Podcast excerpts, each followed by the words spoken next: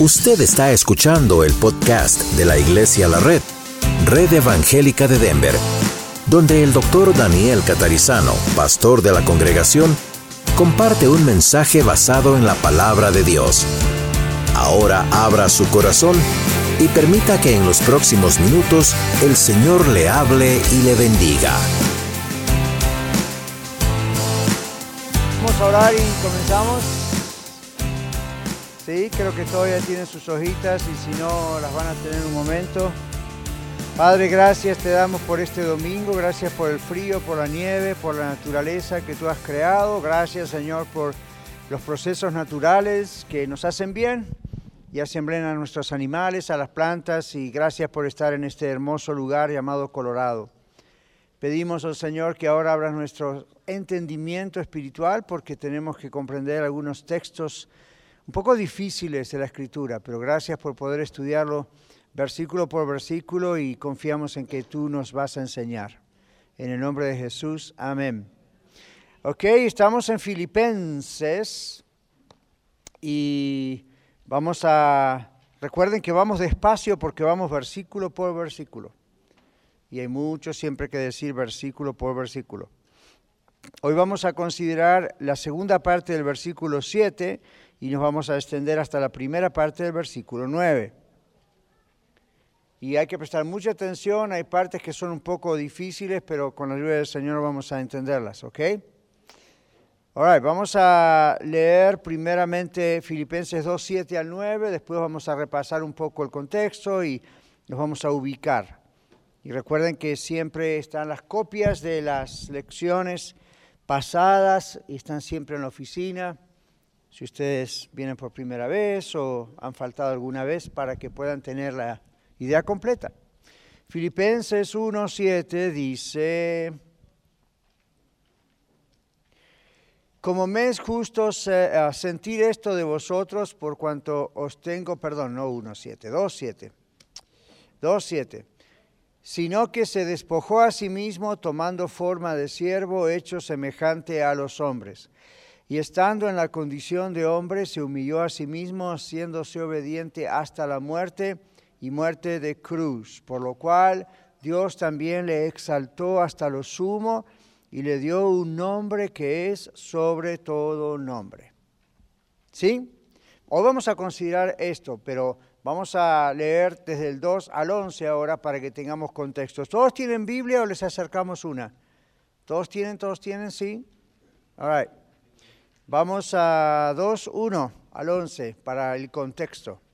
Por tanto, si hay alguna consolación en Cristo, si algún consuelo de amor, si alguna comunión del Espíritu, si algún afecto entrañable, si alguna misericordia, ay, perdón, se me cerró la Biblia. Si alguna misericordia, completad mi gozo sintiendo lo mismo, teniendo el mismo amor, unánimes, sintiendo una misma cosa. Nada hagáis por contienda o por vanagloria, antes bien con humildad, estimando cada uno a los demás como superiores a él mismo, no mirando cada uno por lo suyo propio, sino cada cual también por lo de los otros.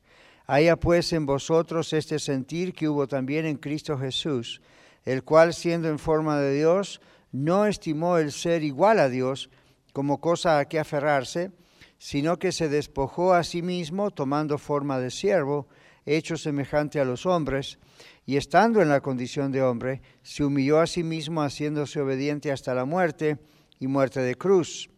Por lo cual Dios también le exaltó hasta lo sumo y le dio un nombre que es sobre todo nombre, para que en el nombre de Jesús se doble toda rodilla, de los que están en los cielos y en la tierra y debajo de la tierra, y toda lengua confiese que Jesucristo es el Señor, para gloria de Dios Padre.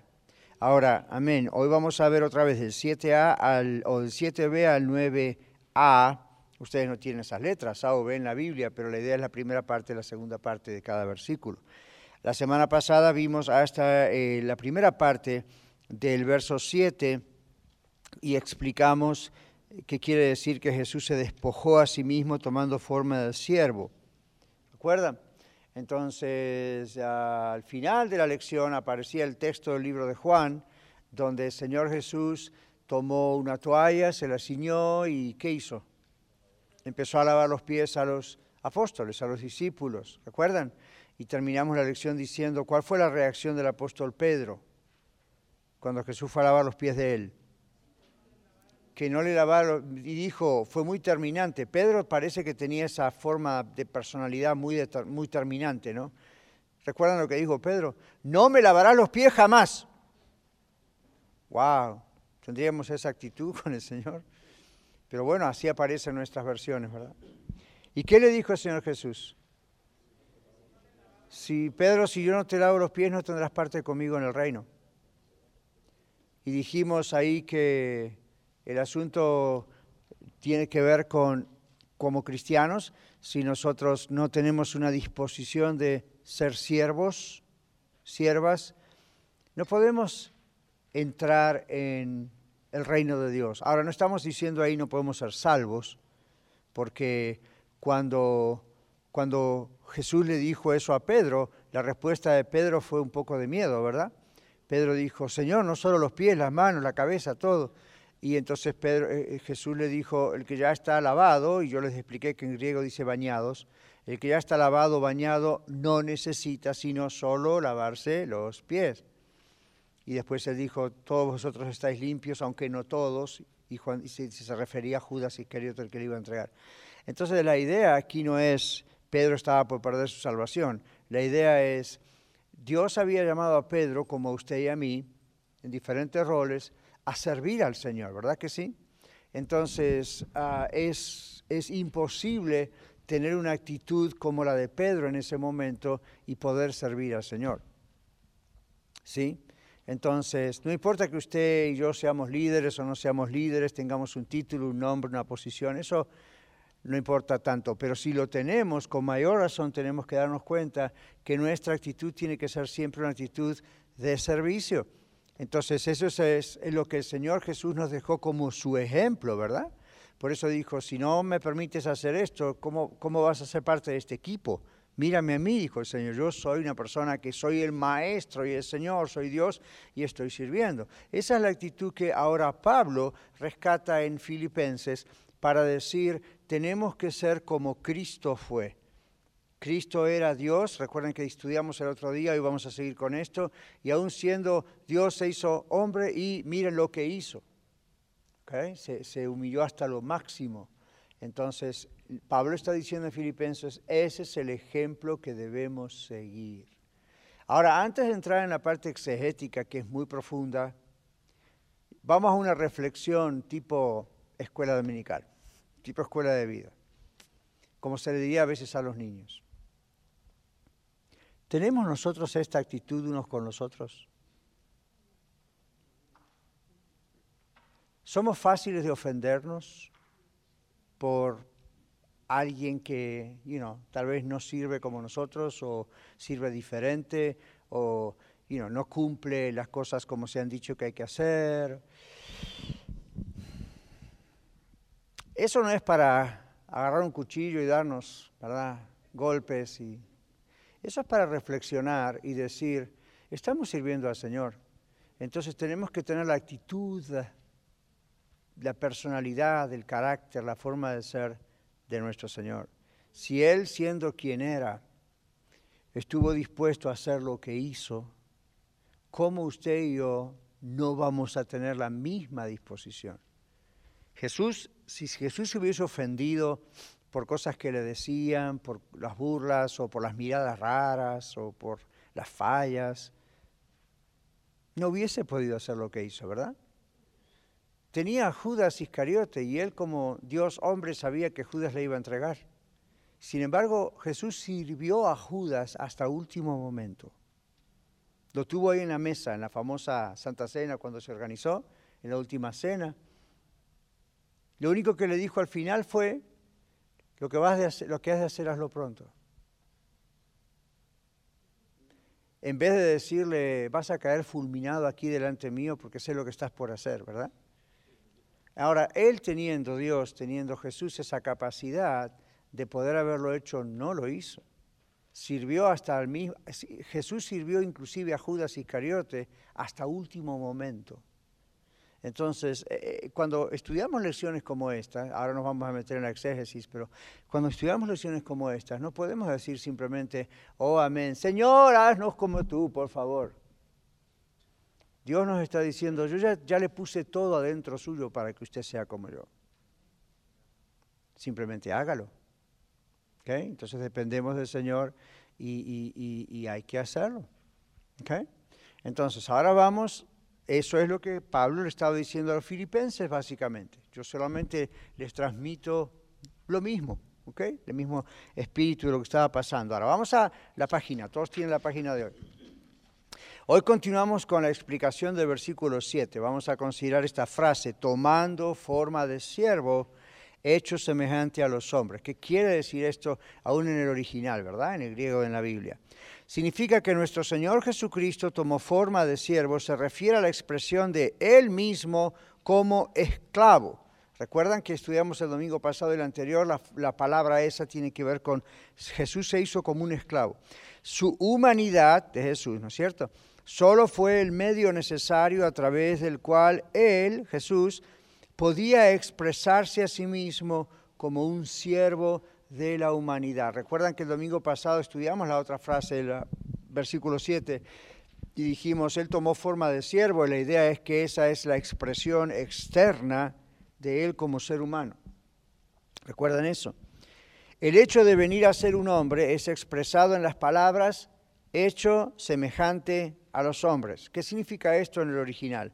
La palabra hecho, hecho semejante, es la traducción de una palabra que significa venir a ser. En inglés decimos to become. Y significa la entrada a un nuevo estado. Es el mismo ser, Dios, que entra a formar parte de un nuevo estado. No estado de, en el país, ¿ok? Un estado Comprendemos. Miren que esto es indispensable comprenderlo porque acá está la confusión de las sectas, que piensan que el Padre creó al Hijo, Jesús. Dios no creó a Jesús, Jesús siempre existió. Lo que está diciendo aquí Pablo, explicándolo más teológicamente, es el mismo Jesús, el mismo Dios que siempre existió, ahora en la tierra entra y toma una forma nueva la forma de un ser humano. Es el mismo ser tomando un estado de ser diferente. ¿Got ¿Sí? Ok, muy bien. Por eso vamos despacito. Entonces, la palabra hecho es la traducción de una palabra en griego que significa venir a ser y significa la entrada a un nuevo estado. Y yo puse entre paréntesis de su ser, de su ser o mismo ser. Entonces no fue creado dentro del vientre de la Virgen María, fue formado dentro del vientre de la Virgen María. ¿Ok? Nuestro Señor entró en un nuevo estado de ser cuando vino a ser un hombre. Pero esto no excluyó la posesión de su deidad, es decir, no se deshizo de él como Dios, simplemente adoptó la forma humana, aunque ya era Dios. Él fue y es hoy, a ver si captamos esto, Él fue y es hoy, ahorita, en este momento, una persona, P con mayúscula, porque se refiere a Él, con dos naturalezas, la de absoluta deidad y la de humanidad. En otras palabras, el Señor Jesús que está en este momento en el cielo sentado en el trono del Padre, y el único que se puede sentar en el trono del Padre es Dios, Dios no comparte su trono con nadie, el Señor Jesús está en el cielo, sigue siendo Dios, pero ahora también, desde el día de su encarnación, es un hombre glorificado, como nosotros vamos a tener nuestro cuerpo glorificado después de la resurrección o la segunda venida de Cristo. Pero comprenden ustedes que en el cielo hay un ser humano. No estamos hablando de otros seres humanos que hay en el cielo, como familiares, amigos, apóstoles, que murieron, sus cuerpos están enterrados en algún lugar o en el mar, o quién sabe qué les pasó a su cuerpo, deshizo. pero eh, allá están con el Señor esperando la resurrección de su cuerpo. Jesús no está esperando la resurrección de su cuerpo, Jesús ya está resucitado y físicamente está en el cielo. Absórbelo, procésalo, procéselo, ¿verdad? Porque pensamos en Jesús como un espíritu que anda por ahí invisible, no en el caso de Jesús. ¿Ok? No en el caso de Jesús. Jesús, por eso la Biblia dice, el mismo Jesús que ascendió a los cielos, ¿se acuerdan cuando los apóstoles estaban ahí en el monte de los olivos cuando Jesús ascendió a los cielos y se quedaron mirando hasta que desapareció de las nubes? Y, si estaban mirándoles porque se podía ver, ¿verdad? No era un fantasma, no era un ángel, no era, era Dios, era Jesús, hecho hombre.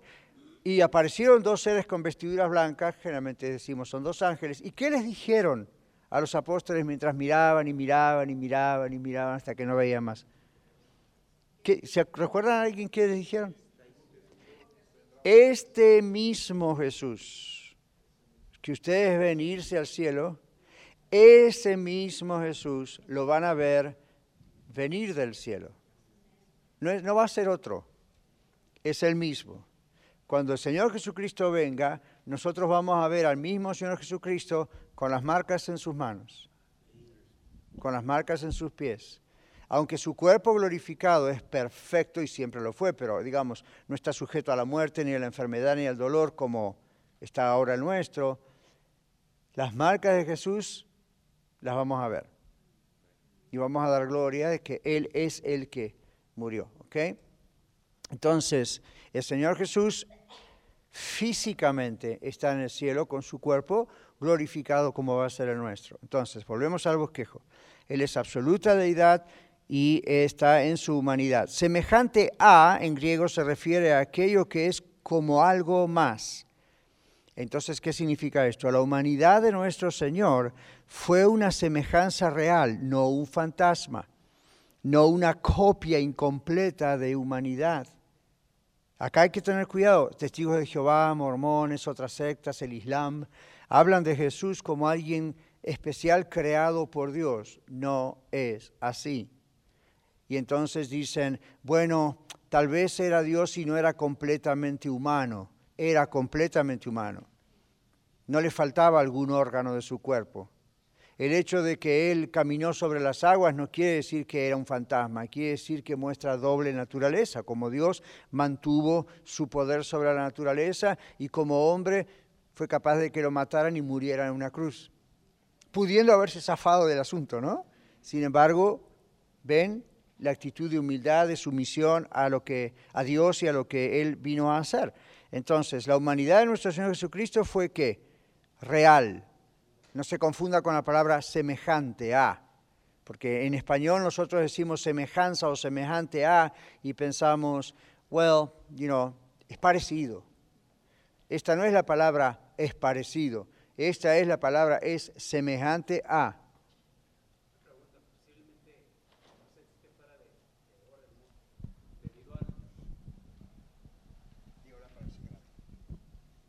no sé si esté fuera de orden, pero ahorita que dice que los muertos están esperando, ¿verdad? Que Cristo fue. Me vino a la mente los que fueron arrebatados como Enoch y, Elías. En esos que es bíblicamente cómo están, dónde están. Ya, yo sabía que iba a venir esa pregunta. ¿Qué pasó con Elías, por ejemplo, Enoch? La Biblia no dice que no murieron, dice que fueron arrebatados. ¿Pudieron haber muerto después? ¿Pudieron haber muerto después siendo arrebatados? We don't know. Lo único que sabemos es que Jesús es el único ser humano glorificado, Dios, que está en el cielo. Cuando en el monte de la transfiguración, recuerden que se aparece Elías y Moisés y Jesús.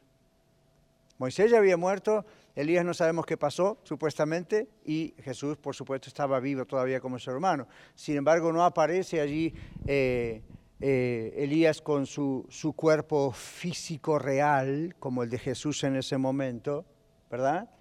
Sino que aparece transfigurado, como Jesús se transfiguró. ¿Y qué pasa después? Cuando Pedro dice, hagamos tres carpas, una para cada uno, automáticamente desaparecen Elías y Moisés. Si Moisés Entonces ahí decíamos, diríamos, con relación a la pregunta de Erasto, bueno, entonces si Moisés todavía tenía su cuerpo físico porque nunca murió, otra vez tuvo que ser arrebatado al cielo de nuevo. A mí ese texto me hace pensar que en algún momento, aún arrebatado al cielo, que murieron de alguna manera, porque cuando aparece la transfiguración no aparecen con un cuerpo palpable, tocable como el del Señor Jesús. De última, esto, no sabemos exactamente qué pasó. Lo único que la Biblia dice que fueron arrebatados al cielo. Pero muchos teólogos, inclusive serios, piensan lo que acabo de decirles. Es casi seguro que en algún momento, aun cuando fueron arrebatados, hubo alguna forma en que ellos murieron. Si eso no fue así, no lo sabemos porque la Biblia no tiene explicación. La Biblia muchas veces hace eso, ¿verdad? Dios no nos da las explicaciones de los detalles. Simplemente nos dice, esto ocurrió. En inglés diríamos, deal with it. ¿Qué, podemos hacer? Pero de pronto algo como la transfiguración, que uno de ellos aparece, uno podría pensar, hmm, entonces no apareció con un cuerpo exactamente como el que tenía, sino vamos a hablar de un segundo. ¿Qué pasa? Entonces, bueno, simplemente tenemos que aceptar el hecho de que no sabemos. Lo único que sabemos es que el Señor está. Ahora, volviendo al punto aquí, Jesús es todo hombre, Jesús es todo Dios. No, no estaba incompleto, no era una semejanza, no era una apariencia de hombre, era completamente ser humano. Por eso nació de una mujer. No de un hombre, pero sí de una mujer. Si, si, Dios hubiese querido hacer, hubiese creado un ser diferente, especial, semejante, parecido a un ser humano, los ángeles también él hizo eso, ¿verdad? ¿Cuántos recuerdan a Sodoma y Gomorra? Aparecen ángeles, ¿verdad? Mire qué tan parecidos a los seres humanos eran que los homosexuales de ahí los quisieron violar. Si hubiesen sido transparentes o un fantasma o no forma de hombres, nunca hubiesen tenido esa intención. Eso para decir, Dios permite a los ángeles, de acuerdo al propósito de Dios, a veces de pronto aparecer en forma humana. Y en el Antiguo Testamento tenemos ángeles comiendo. Ahora, ¿eran totalmente seres humanos? No. Eso sí, tenían una apariencia de ser humano, con la forma de ser humano, con la capacidad de instantáneamente al comando, al comando de Dios dejar de serlo. Jesús no era un ángel. Los mormones dicen Jesús era el ángel Gabriel y Judas era el otro ángel y así está. La Biblia nunca dice eso. Jesús era totalmente hombre, por eso nació de la Virgen María. ¿Ok? Sin contacto sexual con José en ese caso, pero para Dios no hay nada imposible. Pero la razón por la cual nace la Virgen María es para que tenga todas las características de un ser humano, como cualquiera de ustedes mamás tuvieron hijos. Entonces tenemos las características típicas de un ser humano. Pero Jesús no era una apariencia de ser humano, no se confundan con Reina Valera. Reina Valera es una buena versión, pero les confieso que a veces hay algunas palabritas que podrían traducirse un poquito mejor. Hoy cuando estamos en el mensaje hay otro texto de Filipenses que yo voy a tocar y pasa lo mismo. Yo me topé con eso otra vez. Ah, esta no es la mejor de las traducciones. Es buena, pero hay otras traducciones mejores. ¿Ok? En ese caso. Este es un caso. La idea de decir semejante a en español suena muy... es parecido. No, no es parecido. Es exactamente un ser humano excepto que, como decimos acá, tenía una naturaleza dual. Por eso decimos, Jesús era 100% un hombre y era 100% Dios. Seguimos explicándolo más adelante, observen. Esta semejanza no expresa la totalidad del ser de Cristo, Él también es deidad. Él era el Hijo de Dios manifestado en la carne y la naturaleza de hombre. Versículo 8.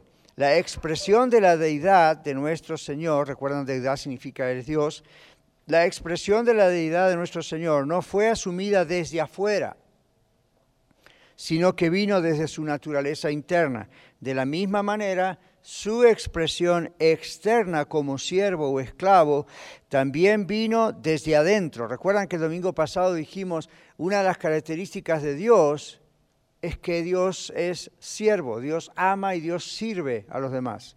Por eso envió a Jesús por nosotros. Es una característica de Dios el servir. Y si usted dice, bueno, yo como ser humano también tengo característica de servir, eh, ¿a imagen de quién fue creado usted? A imagen de Dios, hombre, mujer, y a imagen de, entonces esa característica es parte de lo que indica usted no es un semidios o una semidiosa, pero Dios le ha otorgado, como a todo ser humano, este tipo de características.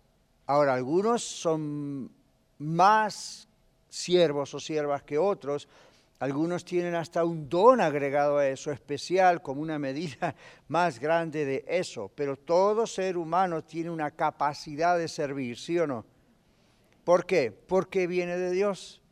Es parte de que somos hechos a imagen de Él. Dios es alguien que sirve, es parte del amor de Él se expresa en el servicio, no solamente en palabritas de amor, en el servicio. Por eso, aún como parejas, nosotros como matrimonios o como padres y madres, tenemos que comprender eso también, que, que, nosotros al servirnos por amor unos a los otros como pareja, aunque no nos digamos todos los días I love you y tengamos besos apasionados tipo novela y cuánta cosa, you know, eso puede ocurrir, fine, pero aún si no ocurre, uno tiene que aprender a captar el amor de su cónyuge dándose cuenta que en el servicio también está amando. ¿Ok?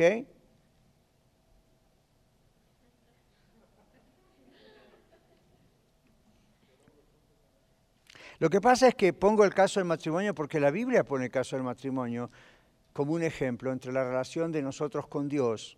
¿Se dieron cuenta? No solo como iglesia, sino las personas, usted como individuo, yo como individuo, es como que estamos casados con Dios. Y, la Biblia lo pone todo el tiempo como un ejemplo. Pero nosotros estamos tan contaminados por lo que las culturas del mundo nos han dicho con relación al matrimonio, que le hacemos más caso a las culturas que a la Biblia. Entonces nos enojamos, ¿verdad? Unos con los otros porque la expectativa es la que indica la cultura, en vez de la expectativa es la que indica la palabra de Dios. La palabra de Dios nos dice que debemos amarnos, sujetarnos, ser amorosos, pero también la Biblia habla muchísimo de la expresión del amor conyugal en, en términos de servicio, de cosas que hacemos el uno por el otro. Si la persona no capta eso, no capta que hay amor ahí, pero capta lo que la cultura le dice. Okay. ¿Cuántos chocolates me trajiste? ¿Cuántas flores me regalaste? ¿Me llevaste en Valentine's a algún lugar? Cuando vamos, ven, eso es lindo, es bonito, es necesario, es necesario, pero no debe ser lo último en lo que nos fijamos. ¿De acuerdo? All right, esa fue gratis. All right, la humanidad. Entonces, aquí él también es deidad. Él era hijo de Dios manifestado en la carne y la naturaleza del hombre. Verso 8. Verso 8, vamos a leerlo de nuevo. Verso 8 dice, y ciertamente, uh, versículo 2, versículo, capítulo 2, 8, y estando en la condición de hombre, se humilló a sí mismo, haciéndose obediente hasta la muerte y muerte de cruz. Vamos a la página. La expresión de la deidad, o lo que es Dios, de nuestro Señor, no fue asumida desde afuera, dijimos, sino que vino desde su naturaleza interna. De la misma manera, su expresión eterna como siervo o esclavo también vino desde adentro, pero la expresión de su humanidad, leíamos recién, vino no de su naturaleza interna como Dios, sino que fue asumida en su encarnación. El contraste aquí está entre lo que él era en sí mismo, Dios, y cómo él era visto a los ojos de los hombres, de las personas. ¿Okay? La palabra condición, como dice aquí Reina Valera, la condición es la condición del hombre, se refiere, o de hombre, se refiere entonces a aquello que es puramente externo y apela a los sentidos, si no los seres humanos no lo hubiésemos podido ver, o, los sus contemporáneos. La humanidad de nuestro Señor fue que real. Jesús fue realmente un hombre, pero no era realmente un hombre en el sentido de que era como los otros hombres, simplemente un hombre. Usted y yo somos simplemente seres humanos, hombre mujer. Jesús no era simplemente un ser humano. Tenía una naturaleza dual. Era hombre, era Dios. ¿Ok? O meramente un hombre dice acá, siguiendo el renglón. Luego, él siempre en su encarnación, cuando se hizo hombre, fue más que un hombre. Fue una personalidad con una naturaleza dual Y ahí entre paréntesis dice dos partes. Observen que yo aquí no escribí, fue un hombre con dos personalidades. Hoy en consejería diríamos que sería bipolar. No, no tenía dos personalidades. Era un hombre con doble naturaleza. Y créame, nunca, jamás va a existir otro con doble naturaleza. Nunca existió, nunca existe, nunca existirá otro como él. Así que no vayan a creer sectas, cultos raros que de repente le dicen, fulano de tal tenía doble naturaleza. No, güey, José. ¿Ok? Miguel, pregunta. Sí, pregunta. ¿Eso viene de la palabra unigénito? Ah, es parecido. La idea de la palabra unigénito no debe ser confundida porque unigénito en griego significa el único engendrado por el Padre. Pero también es lo que llamamos monogenes. La palabra monogenes en griego significa que es único en su especie. Y en ese sentido tiene que ver con esto. Una persona única en su género, en su especie. No creada, pero única. Dios no creado, pero único, monogenes en griego, ¿ok? Entonces, no es que tenía un genes, sino que la idea es unigénito. Entonces, no confundirlo, testigos de Jehová traducen mal a propósito en ese texto la escritura. ¿Ok? Entonces, por ejemplo, hay un texto ahí en Juan que dice, en el principio era el verbo, el verbo era con Dios, el verbo era Dios. ¿Saben cómo lo traduce la, Biblia eh, testigos de Jehová? En el principio era el verbo, el verbo era con Dios y el verbo era un Dios. Y después condenan a los cristianos, nosotros, porque dicen que porque creemos en la Trinidad somos politeístas, creemos en tres dioses. Nosotros no creemos en tres dioses, creemos en tres dioses que es uno. Ellos son los politeístas. Resulta que dice, Dios creó un Dios, entonces tenemos dos. ¿Se acuerdan cuando estudiamos aquí los de las sectas? Vayan para atrás o pidan las hojas y ahí está esa explicación también. Pero aquí sí, Miguel, tiene esa conexión de decir es el único, no va a haber otro que Dios vaya a crear con esa capacidad. ¿Ok? Es, es Él mismo tomando forma de hombre. ¿Qué problema tienen? ¿Ustedes tienen problema con que Dios pueda llegar a hacer una cosa así? No. Es increíble cómo hay personas que dicen, yo creo que Dios creó el mundo y dijo, sea la luz y fue la luz, y después dicen, pero eso de que nació de una virgen es un poco difícil de creer. Para mí es más difícil creer lo otro, si vamos al caso. Científicamente es más difícil creer que de la nada hizo todo, que aquel que hizo todo de pronto pueda producir en el vientre de María otro ser. Y es el mismo. Eso es más fácil de creer que lo otro. ¿Ok? Entonces no puede esto decir yo creo en esto, pero no creo en esto. O cree o no cree. La Biblia dice claramente, para Dios todas las cosas son posibles. La voz pasiva de eso dice, para nada hay imposible para Dios. En otras palabras, si vamos a creer en Dios, tenemos que creer todo de Dios o no es el mismo Dios al que creemos. ¿De acuerdo? Ok, volvemos a la página. Aquí dice entonces, es una misma persona con una naturaleza dual. No son dos personas, es una persona con una naturaleza dual. Muy bien, seguimos. Así que Jesucristo no fue un hombre, fíjese que la palabra un está ahí como itálica, se dice. No fue un hombre, como usted y yo, un hombre, una mujer, sino Dios. Aunque Él asumió la naturaleza humana, pero sin pecado, dice la Biblia. Se humilló significa hacer bajo o traer abajo. Recuerden que el versículo 8 dice, siendo Dios, se humilló. Fue una expresión que se usó en un documento secular para describir al río Nilo en su estado de bajo nivel de agua. Esa expresión se adoptó y se, puso aquí. Pero esta humildad de sí mismo no es la misma referencia del versículo 7. Well, ¿qué dice el versículo 7? Léelo se despojó a sí mismo, tomando forma de siervo hecho semejante a los hombres. La expresión se despojó no es la misma que esta que dice se humilló. Aquella, la de se despojó, fue una humildad de sí mismo en cuanto a su carácter como hijo del hombre. ¿Se acuerdan que Jesús usaba ese título muchas veces? En este versículo 8 es la humillación de la muerte en la cruz. Cuando Pablo dice se humilló a sí mismo haciéndose obediente hasta la muerte y muerte de cruz. Entonces la página aquí dice, si esto fue humillante para nuestro Señor en su humanidad, cuánto más lo fue en su deidad. Entonces es casi, casi como decir, en la cruz Dios murió. Y al mismo tiempo no murió porque Él es Dios. Pero Dios hombre en la cruz murió. Si no hubiese muerto no hubiese podido resucitar, volver a la vida. Entonces, hablando de humillación, eso fue más grave, más grave, más fuerte, más grande el morir en la cruz que el simple hecho de decir, que no es simple, pero bajó de los cielos para hacerse hombre. Eso es un estado de humillación, pero morir en la cruz es más todavía, es lo máximo. Lo que Pablo está diciendo es esto, ¿ven? En el contexto de lo que Pablo nos quiere enseñar, a Dios a través de Pablo. Filipenses, y yo diría la red, Jesucristo no solamente se humilló descendiendo de su trono de gloria, recuerdan lo que decíamos el domingo, dejó todos los confortes, todo eso lo dejó para venir a la tierra. Ya eso es un acto increíble de humillación.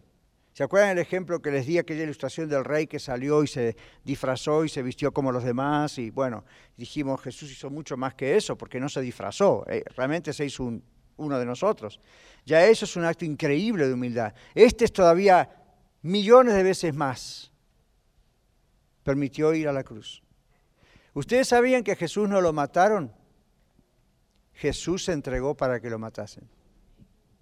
Si bien políticamente hablando los romanos lo crucificaron, los judíos gritaron que crucificaron, crucificaron, crucificaron, pero, pero realmente eso fue por la voluntad de Él mismo. Él fue a la cruz, dice Pablo en otro texto, por el gozo puesto delante de Él. Sufrió la cruz menospreciando lo pobre y se sentó a la diestra de Dios. O sea que Hubo otras partes, que usted lee Mateo, Marcos, Lucas y Juan, hubo otras partes donde la Biblia de pronto dice, y Jesús se escapó de entre ellos, porque todavía no era su hora. ¿Recuerdan eso? O lo querían desempeñar o despeñar del, ah, al precipicio, pero se, se escabulló porque todavía no era... Varias veces, ¿verdad? Cuando ustedes ven eso, porque todavía no era su hora, ustedes ven cómo Dios tiene control de todo. Jesús controlaba todo. Cuando fue la hora y él comprendió, la hora ha llegado, le dijo a los apóstoles, mi hora ha llegado. Y miró hacia Jerusalén, dice Juan, y ahí se fue, y creo que Lucas también, dice, fijó sus ojos en Jerusalén y se fue a la ciudad sabiendo lo que iba a pasar. Por ese, ese era el propósito de él y él dijo, ok, este es el momento. Siempre hay que saber cuándo es el momento de Dios para hacer algo. Porque si no lo hacemos en el momento de Dios, voy a usar un término bien teológico, la regamos. Así que vamos a hacerlo, aquí en la red estamos tratando de aprender, ¿verdad? Vamos a hacer las cosas en el momento de Dios, no porque nos gusta este o el otro, somos amigos de aquel o porque hay la necesidad. ¿Cuándo es el momento de Dios para hacer algo o para quitar algo? O para quitar a alguien. No, pastor, eso suena muy cruel. El negocio acá es de Dios, no de Daniel.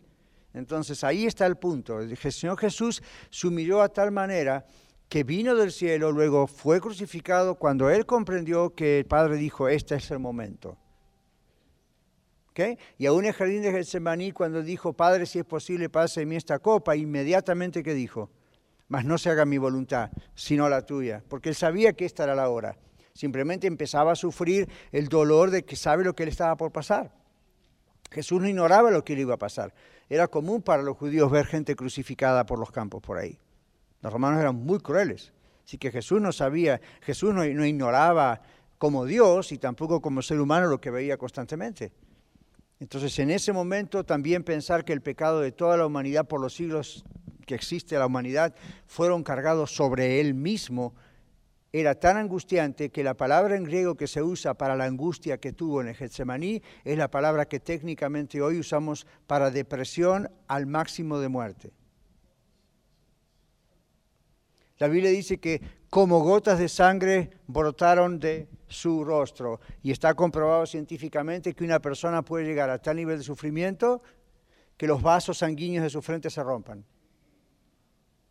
Jesús estaba a un momento de casi prácticamente morir en el Getsemaní antes de ser golpeado. La angustia era tan grande que él podría haber perdido la vida en ese momento. mientras gritaba, lloraba, oren por mí, Padre, pase mi esta copa. Ahí Jesús podría haber muerto. Comprobado científicamente, ahí Jesús podría haber muerto. La angustia era increíble, sentir ya el peso del pecado era increíble, sentir lo que iba a pasar. Después agréguele todos los latigazos y agréguele la corona de espinas para cuando Jesús está en la cruz, ya casi está medio muerto. Sin embargo, bien consciente. Ahora, piense todo eso y Pablo está pensando todo eso. Y en general el mensaje detrás de esto, además de una explicación de quién es el Señor Jesús y lo que hizo por usted por mí, el asunto está, si Jesús hizo eso y Él es nuestro Dios, ¿cómo usted y yo no vamos a poder hacer unos por los otros servicio unos a los otros? Ahora, Dios no nos está pidiendo que muramos en la cruz por nadie.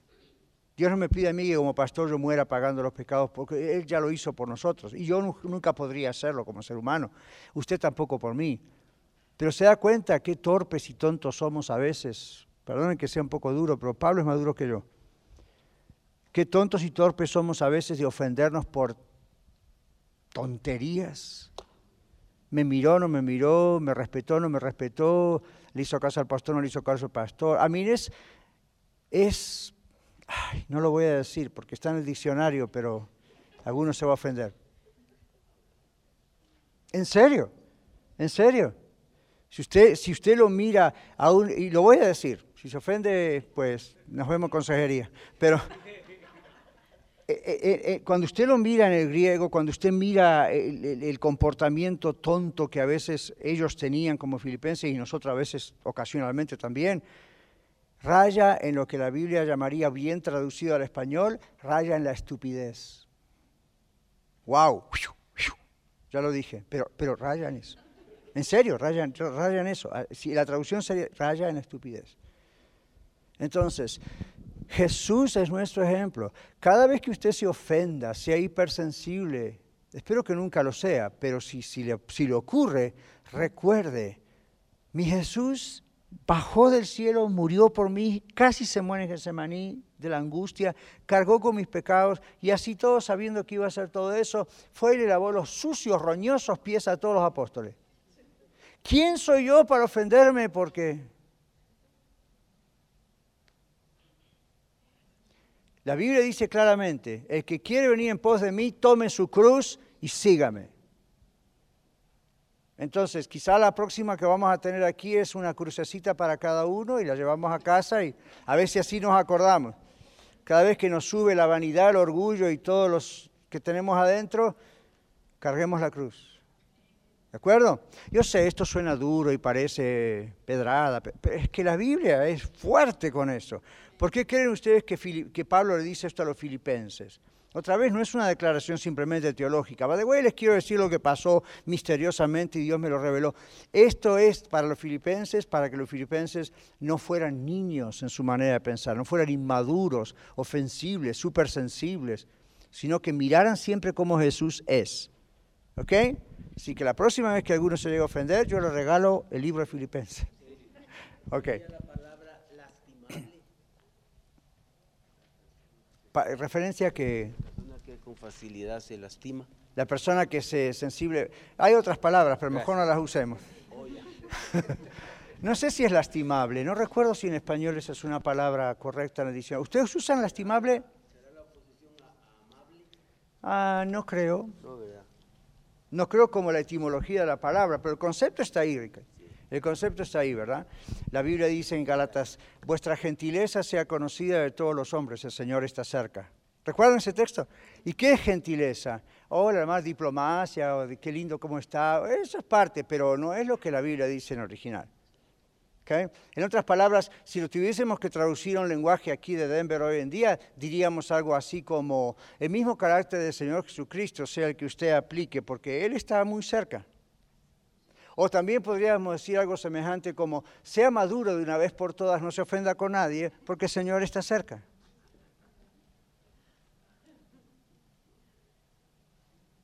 Ustedes saben lo que estoy hablando, ¿verdad? Muchos de ustedes, algunos de ustedes se han entregado a Cristo y conocieron a Cristo aquí en la red. Ve a Lorena, otros. Algunos de ustedes han venido de otras iglesias. Piensen por qué han venido de otras iglesias. En algunos casos porque no se predicaba la Biblia, ¿verdad? En otros casos porque hubo una división, en otros casos porque, eh, you know, fulano de tal era terrible, otros porque era la prosperidad y entonces le robaban el dinero, otros porque... Entonces, no repita el proceso acá. Acá no va a ocurrir. ¿De acuerdo? Porque acá miramos lo que la Biblia dice. Y la Biblia dice que seamos maduros. Miremos a Jesucristo. Jesucristo es nuestro Dios, es nuestro Señor. Miren qué amoroso que es, que podría habernos exterminado en el infierno así, con solo pensarlo, y tuvo misericordia de nosotros. Y esa es la actitud de humildad que se espera de usted y de mí. Y la Biblia dice que eso es parte del fruto donde sabemos si la persona es salva o no. Ahora recuerde que aquí decimos que la salvación no se pierde, de acuerdo a lo que entendemos de la Biblia, pero recuerde que usted y yo damos fruto de si realmente hemos nacido de nuevo en Cristo o todavía no. No me importa qué tanta teología, doctrina sepamos y qué tan, y no somos mujeres o el pastor. ¿Dónde está a ver, se ve a Cristo allí. ¿Y cuándo se ve a Cristo? No solamente ahora mientras estamos sentados diciendo amén, gloria a Dios, esto es fácil. Muy bien. Se ve a Cristo cuando de repente Dios permite alguna prueba o hay una persona que es más inmadura que usted o usted es más inmaduro que otro y entonces puede haber un choque, un roce de personalidad o conflictos por las culturas. Acá tenemos tantas culturas representadas. Dios quiere que Iglesia La Red sea una iglesia ejemplar en esto, porque hay mucha basura en toda la ciudad, se los digo en serio. Dios quiere que seamos una iglesia ejemplar en esto, que seamos maduros, que no seamos ofensibles, tan hipersensibles. A menos que usted tenga, y ahí lo espero en consejería, ahí hay una cuestión profesional.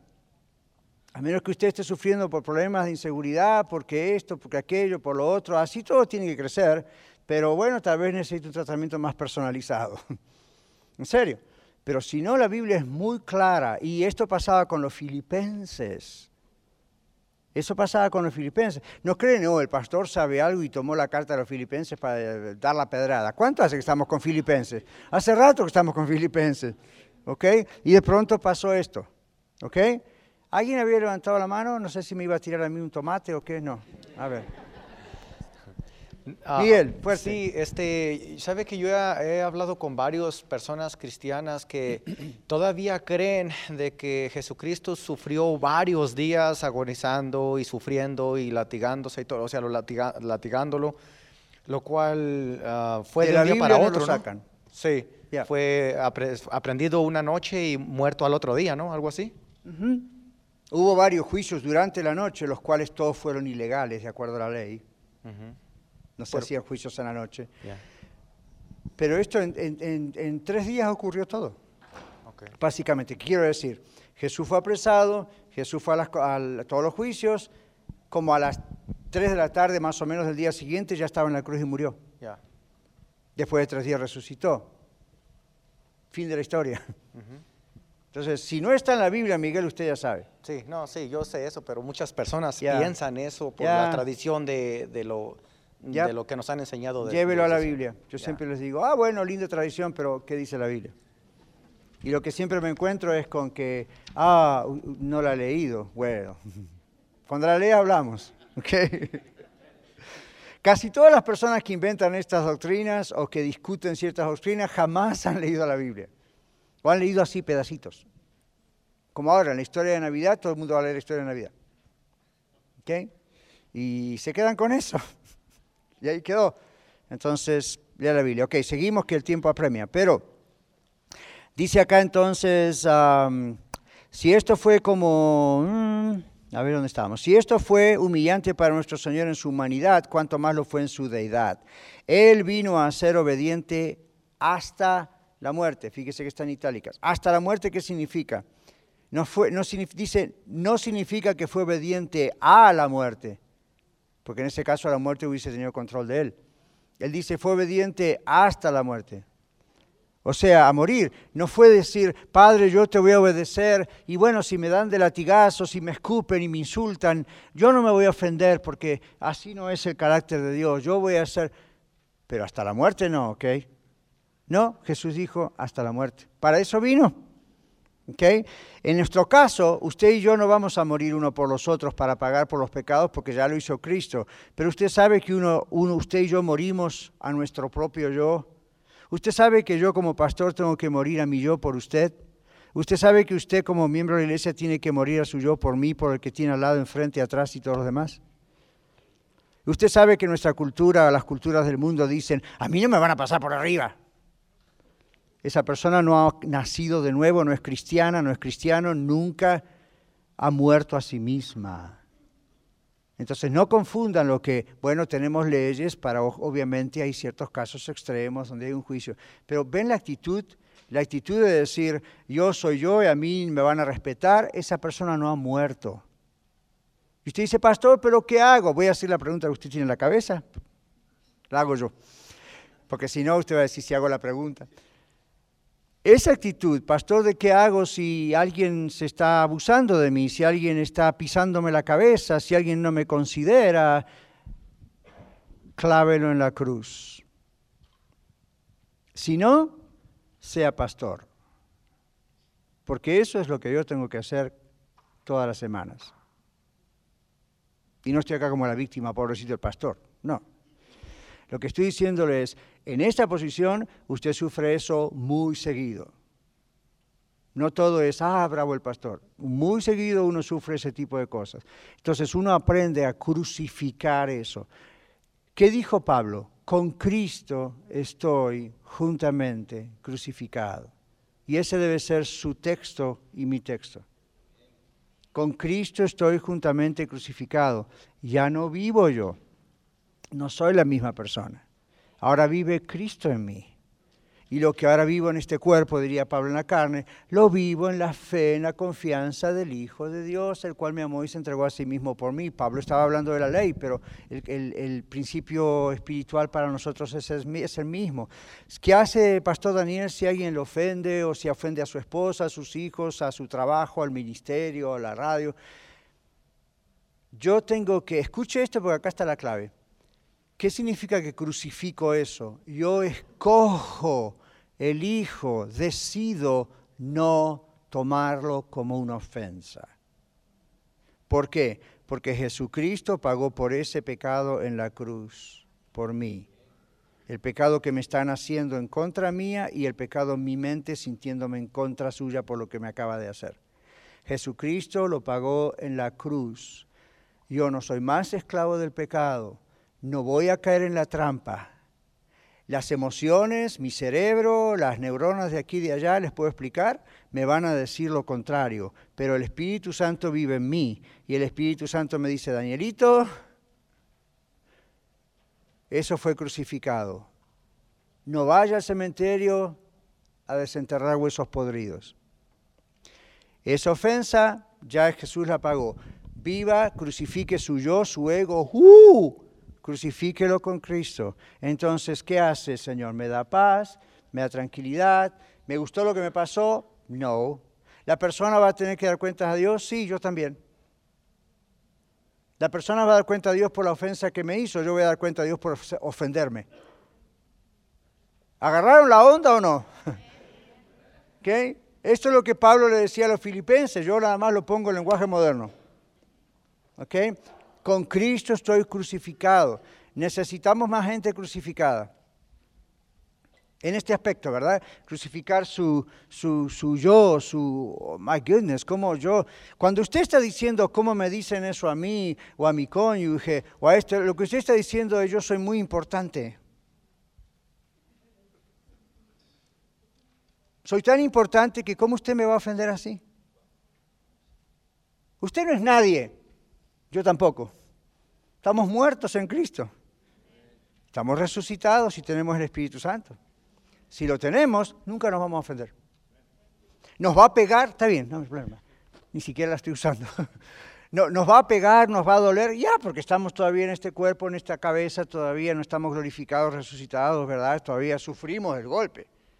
Es como si usted dice, yo le doy un puñetazo. ¿Lo va a sentir? Obviamente, porque tiene carne y hueso.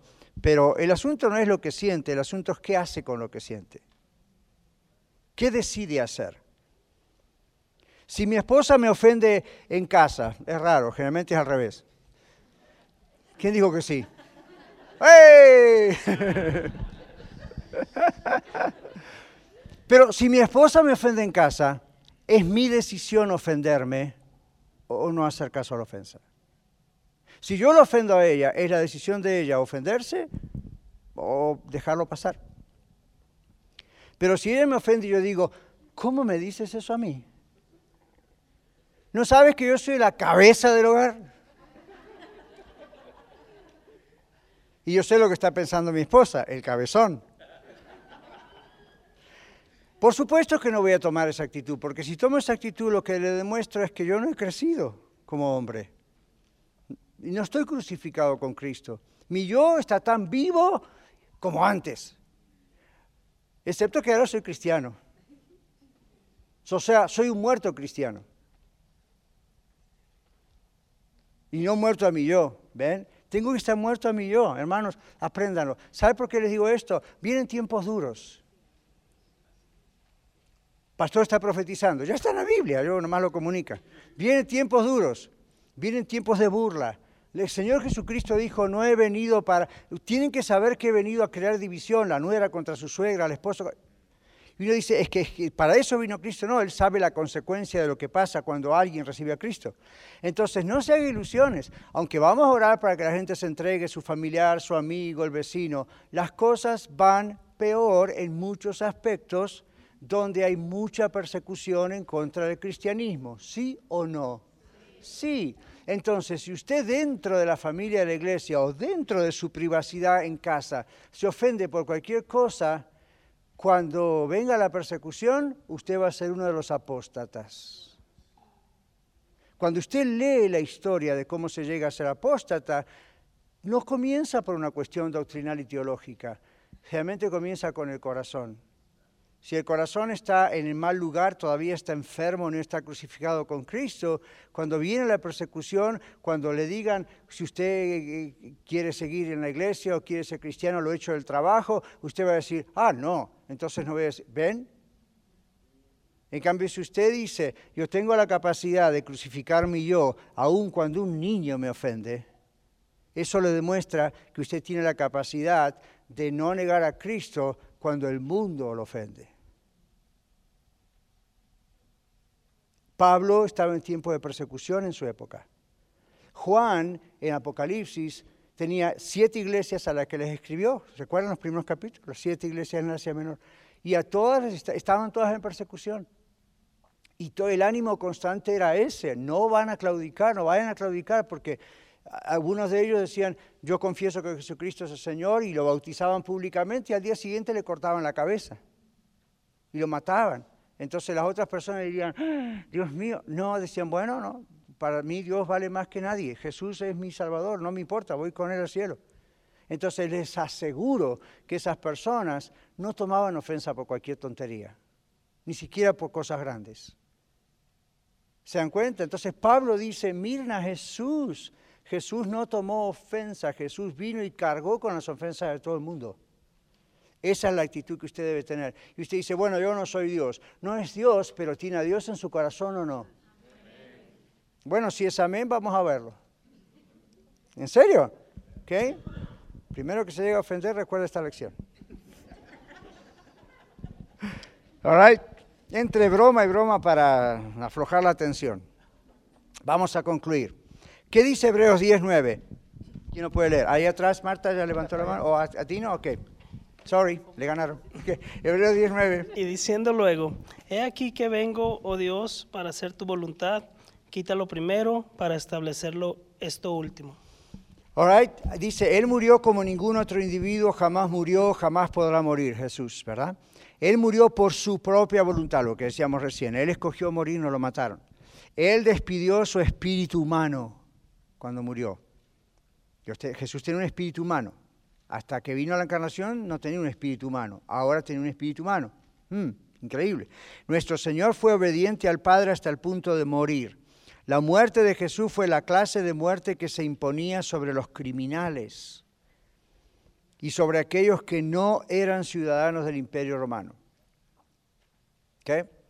Ok, versículo 9. Versículo 9 dice, y vamos a ir más rapidito aquí porque si no no vamos a lograr concluir y ya deben estar esperando a los jóvenes ahí. Versículo 9 dice, por lo cual Dios también le exaltó hasta lo sumo y le dio un nombre que es sobre todo nombre. Leamos lo que dice aquí. Por lo cual significa, debido a este acto voluntario de humildad, Dios le exaltó. También marca lo que corresponde entre su autorrenunciación y su consecuente exaltación por Dios el Padre. Esto me recuerda que hay un texto que dice, el que se humilla será exaltado, el que se exalta será humillado. La Biblia lo dice. ¿Ok? Es una ley espiritual. Entonces, dice aquí, las palabras le exaltó hasta lo sumo son la traducción de una palabra griega que significa le exaltó al rango máximo y al máximo poder a la majestad suprema. Se refiere a una supereminente exaltación como ninguna otra.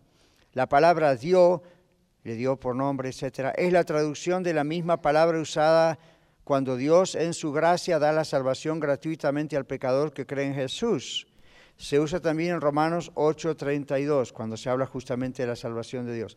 Fue una, que, Dios nos dio. Fue un acto de gracia de Dios el Padre hacia el Hijo encarnado, Jesús, quien voluntariamente asumió una posición de subordinación. ¿Qué significa eso? Más debajo de otro, ¿verdad? Uno tiene supervisores subordinados. Un empleado es un subordinado. Un supervisor es un jefe. ¿Okay? subordinación para poder funcionar como el que carga con el pecado en la cruz. Y el Padre no le dio un nombre, sino el nombre. Este es, el, es, un título que indica oficio, rango y dignidad. Es la respuesta a la oración de Jesús. ¿Qué dice Juan 17.5? Súper rápido. Sí, Lorena. Oh, a ver, ¿dónde está? ¿Ok? Rogelio, 17.5. Ahora pues, Padre, glorifícame tú al lado tuyo con aquella gloria que tuve contigo antes que el mundo fuese. Gracias. So, Jesús dice la gloria que tuve contigo antes de que el mundo fuese. ¿Ven? Jesús está declarando su deidad. Yo existía antes. ¿Bien? Ahora, entonces, este título, esta es la oración de Jesús. Esta es la oración de Jesús. Entonces, es la gloria de la deidad no en su estado preencarnado, sino esa gloria ahora brillando en perfecto contraste a su humanidad y con su humanidad glorificada y colocada en el luego lugar de la dignidad igual a la deidad. Lo que les decía antes, Jesús como ser humano está allá en el cielo así, que glorificado. Es la combinación ideal y hermosa de la exaltación de la deidad, Dios, y la humanidad de la deidad vista en la deidad encarnada. Parece un trabalengua, pero esa es la idea, ¿verdad? All Dios, Dios es Dios. Este es el verdadero Jesucristo al cual servimos. Así que no se engañe, no hay otro Jesucristo. Pero si ven por qué hablamos de todo esto y es un poco fuerte, porque Pablo está hablando, les digo por última vez, para recordárnoslo a todos, aunque es un tratado casi teológico de quién es Dios, quién es Jesús, Dios, Dios, hombre, ¿cuál es la intención por la cual usted se lleva hoy que Pablo dice todo esto a los filipenses? ¿Por qué dice todo eso? ¿Por qué pone el ejemplo de Jesús? Y y muestra quién es Jesús y qué hizo Jesús. Nos damos cuenta que si Pablo no nos ayuda a comprender quién realmente es Jesús, no comprendemos realmente lo que hizo Jesús y no comprendemos la humillación de Jesús. ¿De acuerdo? Pablo dice a los filipenses, este es Jesús. Y, lo pone tan claro para que entonces podamos comprender, esto es lo que hizo Jesús si Él siendo lo máximo, el máximo Dios, se humilló haciéndose obediente hasta la muerte de sí mismo y a la muerte cargando por nosotros muerte de cruz, Pablo le dice a los filipenses, ese es el mismo espíritu que tenía Jesús, el que ahora Jesús puso en cada uno de nosotros desde el momento que aceptamos a Cristo como nuestro Salvador. Ese es el trabajo del Espíritu Santo, ¿verdad? Ese es el trabajo. Yo sé que el Espíritu Santo tiene otros trabajos, dones, talentos, cosas maravillosas, pero el Espíritu Santo nos pone ese trabajo, o hace ese trabajo, mejor dicho, en nosotros, ¿verdad? Él pone ese espíritu del Señor Jesús, esa manera de ser dentro nuestro. Y usted dice, pastor, pero yo confieso que yo no la tengo siempre.